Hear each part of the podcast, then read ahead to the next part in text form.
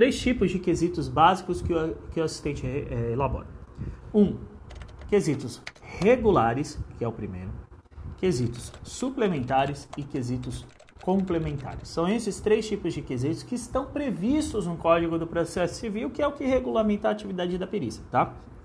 Então, quesitos regulares são feitos antes da perícia, são os quesitos que são entregues antes da perícia, peticionados no processo pelo advogado, onde é, são feitas perguntas para o perito responder quando ele elaborar o seu laudo pericial. Então, regulares são feitos antes da perícia. Quesitos suplementares são quesitos feitos durante a perícia, para todo mundo que está envolvido ali no processo pericial. Então, você vai perguntando para quando você for elaborar o seu parecer técnico, você já colocar que foi questionado ao reclamante tal coisa e a resposta dada foi tal. Foi questionado ao senhor perito quanto foi a, o valor da avaliação e o resultado dado pelo mesmo, foi de tanto tal. Então, todas as perguntas são feitas durante a perícia.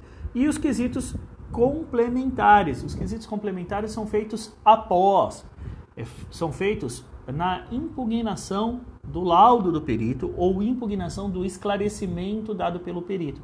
Então, quando você vai impugnar uma manifestação do perito, você pode elaborar quesitos complementares, quesitos adicionais é, sobre, por exemplo, os pontos discordantes do seu parecer e do parecer do perito. Os quesitos complementares são feitos após a perícia, quando o assistente elabora a impugnação às manifestações do perito.